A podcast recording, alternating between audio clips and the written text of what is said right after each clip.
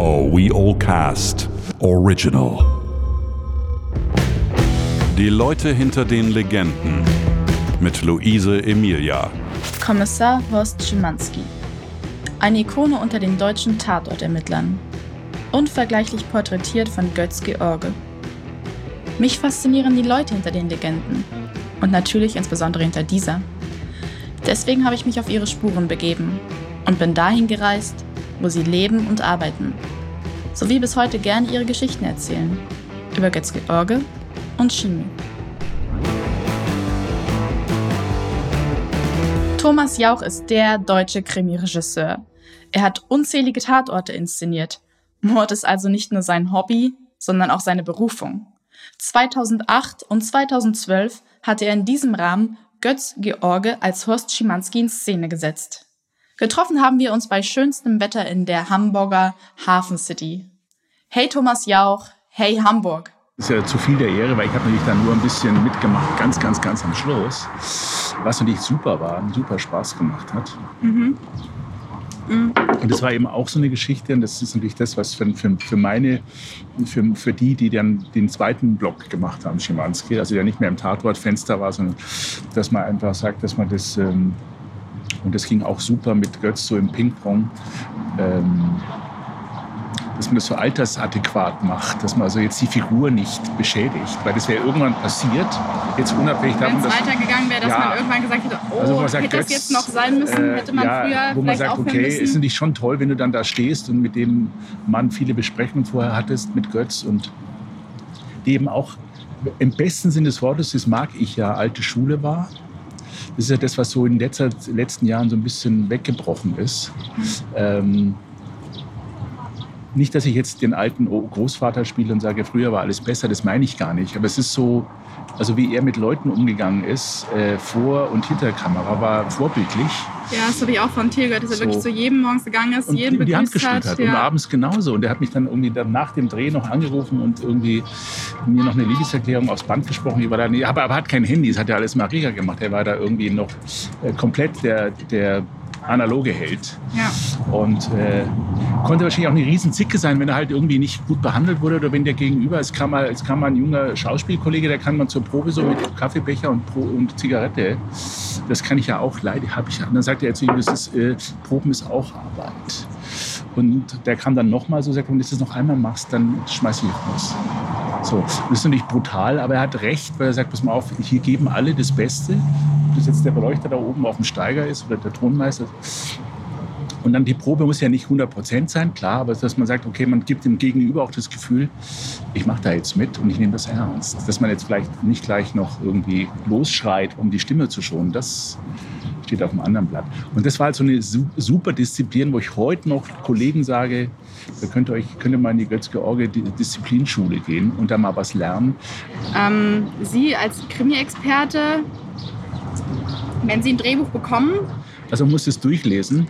Und zwar jetzt, also so mache ich es, dass ich nicht gleich mit dem Rotstift rangehe, so was ist falsch. Und ich lese es mal durch und sage, hat was. Mhm. So. Ich muss dazu gleich vorstellen, bei Götz Georg habe ich blind unterschrieben. Ich brauche kein Buch, ich unterschreibe das. Das habe ich am Telefon zugesagt, ich mache das, Punkt, aus. Äh, das war ja auch kein, also im Vergleich zum ersten, zum zweiten war das erste dann, ich sage jetzt mal in Anführungszeichen, das suboptimalere Buch. Mhm. Trotzdem, das gut funktioniert. So. Ähm, also das heißt, man liest eine Geschichte und sagt, ja, da kann ich was mit anfangen. Es gibt ja auch Geschichten, die, mit denen ich einfach nichts anfangen kann. Und dann sehe ich die ein halbes Jahr oder ein Jahr später, hat ein Kollege gemacht und sagt, boah, ist das ein guter Film, warum, was habe ich denn da nicht gesehen? So. Und das ist dann so, das sei dann auch den Kollegen von Herzen gegönnt. Umgekehrt geht es übrigens genauso, wie ich bin da mit einigen Kollegen so ein bisschen im Austausch und sage, ich kann damit nichts anfangen, mach du das doch oder sowas. Und insofern ähm, ist das eine grundsätzliche Bewertung. Und dann natürlich, wo man sagt, äh, was kannst du daraus machen?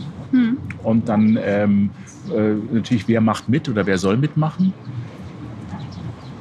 Und wo kann ich dann meine, wie es so schön heißt, Handschrift, die immer nicht, ja, der schreibt ja nicht drüber, das hat man also drin. Und ich mache den Film dann dunkelgrau und der andere macht den hellgrau und das sind trotzdem gute Filme. Deswegen, und wenn ich so ein Buch auf den Tisch kriege, dann gehe ich mal davon aus, dass die Leute, die es mir geben, ja sagen, ja, das könnten wir uns vorstellen, dass der das kann. Ja. So.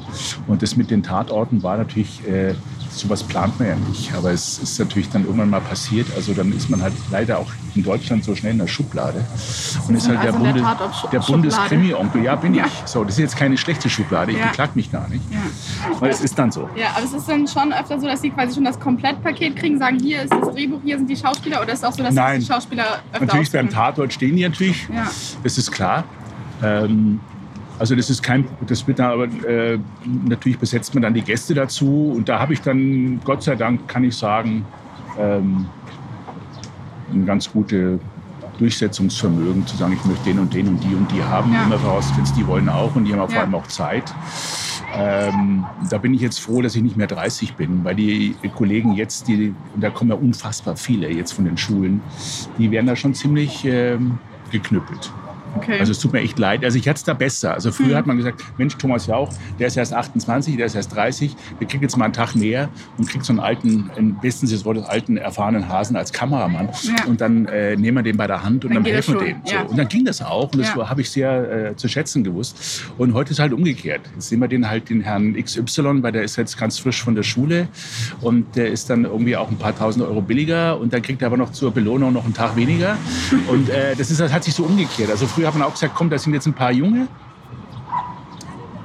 Und dann helfen wir denen noch ein bisschen, dann kriegen die noch die Stützräder angeschraubt. Und nach dem dritten Film nehmen wir die Räder dann weg. So. Und so war das bei mir ja auch. Und das fand ich klasse. Also ich habe da, gesehen, Sie sind auch ein Quereinsteiger gewesen, haben ja eigentlich erst äh, ein bisschen was anderes gemacht. naja, Quereinsteiger, BWL. ja, das ist Ja. also, ja, ich habe tatsächlich, äh, nachdem ich dann irgendwie mit der Schule fertig war und feststellte, alles, was ich auf alles auf keinen Fall machen möchte, habe ich bei einer Werbefilmproduktion angefangen zu arbeiten. Da war ich gerade mal 18. Ja. Also man hatte so einen Blick, aber das war schon immer Film. Mhm. Was daran lag, dass ich äh, mein Vater mir irgendwie seine alte 8mm Kamera mal in die Hand drückte, als ich 10 oder 12 war. Und da habe ich halt dann so rum, rumgesaut mit einem Freund von mir, was man halt so macht. Heute würde man das auf dem iPhone machen. Damals gab es halt noch die guten Kameras. Das hatte was in der Sinnlichkeit. Man wartete irgendwie eine Woche, bis der Film zurückgeschickt wurde. Das fand ich, das, ich will jetzt jetzt gar nicht verklären, aber das hatte seinen Charme. Aber das hat dann super Spaß gemacht und dann war ich halt bei Petersen Assistent. habe ich auch das war gelesen, super. Ähm, Gibt es da was, was Sie heute noch mitnehmen, wenn Sie zum Dreh gehen? das, äh, auch der ist halt ein akribischer Vorbereiter gewesen. Und er, er hat das immer selber von sich gesagt. Er ist jetzt vielleicht nicht der super Kreative, aber er ist super vorbereitet und ist halt so ein Arbeiter, so ein Arbeitstier. So. Und der war super diszipliniert. Wir haben ja bei der unendlichen Geschichte hatten wir sechs Tage Woche, was wirklich schlaucht über ein Jahr, Dreh, sieben Monate. Das ist wirklich, äh, das geht an die Substanz. Ja. Und ähm, aber um 18 Uhr war am Samstag war Schluss, weil er musste um halb sieben zu Hause sein vor der Sportschau. Das war, das war, da konnte man nicht sagen, wir müssen noch irgendwie drei Sachen in die Luft sprengen. Das war ihm egal. Wir müssen das hier, er muss 18 Uhr, 18.15 Uhr spätestens ist hier schief. Nein. Und der hat halt, ja, der ist halt so ein Vorbereiter. Und so ein, so ein und da gibt es ja so unterschiedliche äh, Charaktere und das, da gibt es auch kein gut oder schlecht. Aber ähm, ich mag das halt so Leute, die, weil du hast, wie ich finde, so eine Verantwortung. Und da hatte ich so das Gefühl, dass gerade auch so einer wie Götz George das sehr zu schätzen wusste. Und weil er es eben für sich auch sehr war, auch top vorbereitet. War, war Chemie der, der größte Tatortermittler, den wir hier hatten? Also Schimanski ist bestimmt einer der ganz Großen und hat da auch vor allem gar nicht im Tatortbereich, sondern auch in anderen Bereichen da so Türen aufgestoßen und sagt, guck mal, das ist jetzt ein Typ. Ja. So. Und das ist eine Figur. Und es ist jetzt auch natürlich äh, kein, kein wie soll ich sagen, extra Punkt zu sagen, der sagt besonders oft Scheiße oder äh, Nee, was sonst war- aber ist halt irgendwie ein Drecksack im positiven Sinne. Ja, es war eine Marke, hatte seine. Total.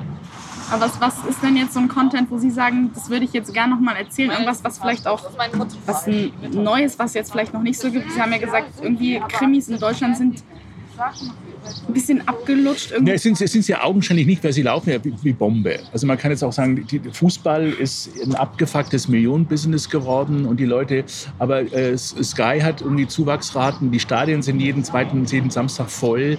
Äh, Herr Infantino korrumpiert rauf und runter und das ist alles, alles zum Kotzen und trotzdem ist es, sind die Zahlen so hoch wie nie und dann werden Spieler für 100, 120 Millionen von A nach B verdickt. Das ist alles mega gaga, weil ich muss sagen, weil der Zuschauer hat ja eine Macht Voll. Das haben ja wir, mit mal, haben wir ja Ja. gesehen, bei, äh, als Herr Kirch seinerzeit mal irgendwie seine RAN-Sendung auf 20.15 Uhr setzen wollte. Das war nach drei Monaten vorbei, weil die Leute einfach nicht mehr eingeschaltet haben. So. Ja. Also wenn wir jetzt vier Wochen nicht ins Stadion gehen würden, würden die vielleicht mal nachdenken. Wird aber nicht passieren. So. Und hier ist es und beim Fernsehen oder beim, beim bewegten Bild, beim Geschichten erzählen.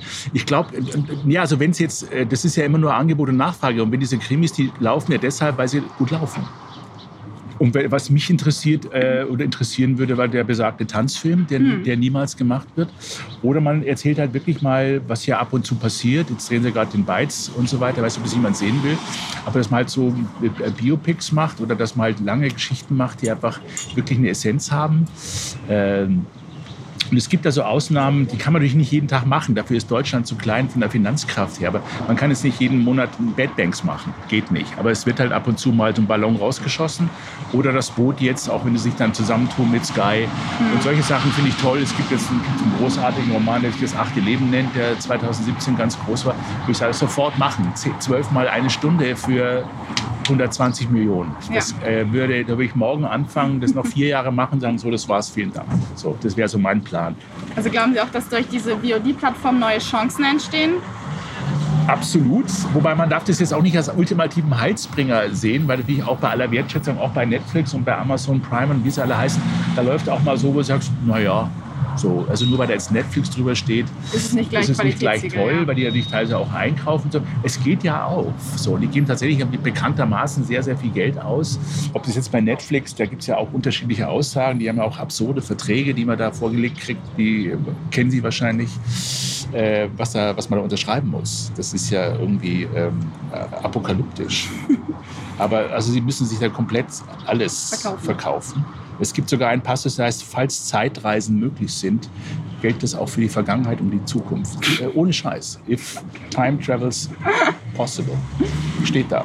Ja, nochmal zurück zu Chemie. Unbedingt, sowas von abgeschweift, Entschuldigung. Alles gut, sehr interessant gewesen. Ähm, Chemie als doch schon deutsche Ikone im Fernsehen, gäbe es eine Möglichkeit Ihrer Meinung nach, ihn in die heutige Zeit zurückzuholen oder eine in meine Generation nochmal. Nein, Nein? nein. Man, müsste, man, könnte, man könnte das Skelett nehmen und dann müsste man neu drumherum bauen. Weil, wie gesagt, Götz und Chemie, das war ja dann eins, war halt, das ist, meine ich jetzt als Kompliment, war halt der analoge Held. So, und das, man kann das natürlich noch so als, weil es auch wieder zu seinem Alter passte, der sagt, was ist das? Das ist sein Handy. Ach so, ich will das, wie geht das? Das haben wir auch in unserem Film mal Ja, ja, gehabt. ich weiß, ja. so, ähm, und das war jetzt gar keine Koketterie, sondern es war, so war das. So, es interessiert das nicht. So, ich will das nicht.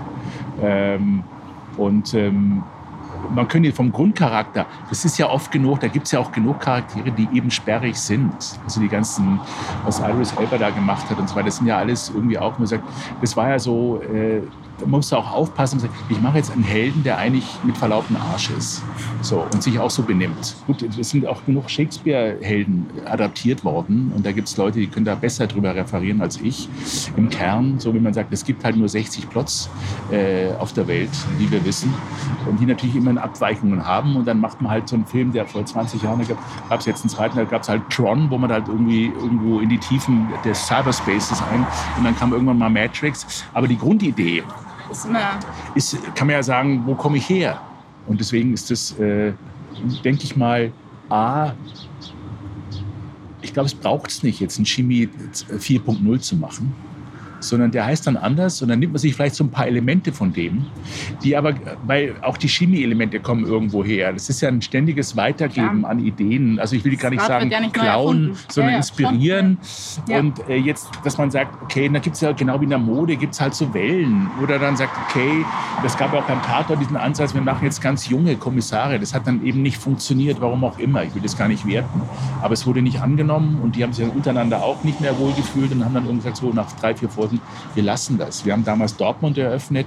Das war halt wahnsinnig sperrig, wo halt, da kann man vielleicht so ein bisschen Chemie finden im Faber, der halt ein Arschloch ist und eben auch sagt, wenn ich jetzt, wenn es nötig ist und ich mit Nazis äh, mich irgendwie zusammentun muss, um einen Fall zu lösen, dann mache ich auch mal einen Hitlergruß. Das ist mir scheißegal. So. Und dann wirst du automatisch irgendwie, ohne es vielleicht zu wollen, wirst du irgendwo dir mal was abknabbern von der Figur. Und das, insofern wird man, wenn man jetzt nochmal genauer schnuppert, sagen, wenn man jetzt genau hinguckt, können wir da auch ein Spurenelement von Schimanski finden. Und, und, und äh, ob das jetzt im Habitus ist oder in der Sprache ist oder in den Klamotten ist und sonst was. Ansonsten äh, besteht keine Notwendigkeit. Bei King Lear ist, wird auch, wird auch äh, adaptiert ins Jetzt und Hier und Jetzt. Und da gibt es die ganzen Marvel-Sachen. Da geht es ja immer um dasselbe. Da geht es um die Guten, um die Bösen. Und da geht es um Könige und schöne Prinzessinnen, die unbedingt geküsst werden müssen. Und dann machen wir das halt. Aber am Ende des Tages wie immer. Kein Buch, kein Film. Meine Story mit Thomas Jauch. Ohne Krimi, kein deutsches Fernsehen. Ab und zu dürfen wir uns aber auch ruhig mal etwas trauen. Wie Götz eben. Wie Chemie eben. Also ich bin dabei. Was ist mit dir, Thomas? Und bitte. Deine Luise Emilia.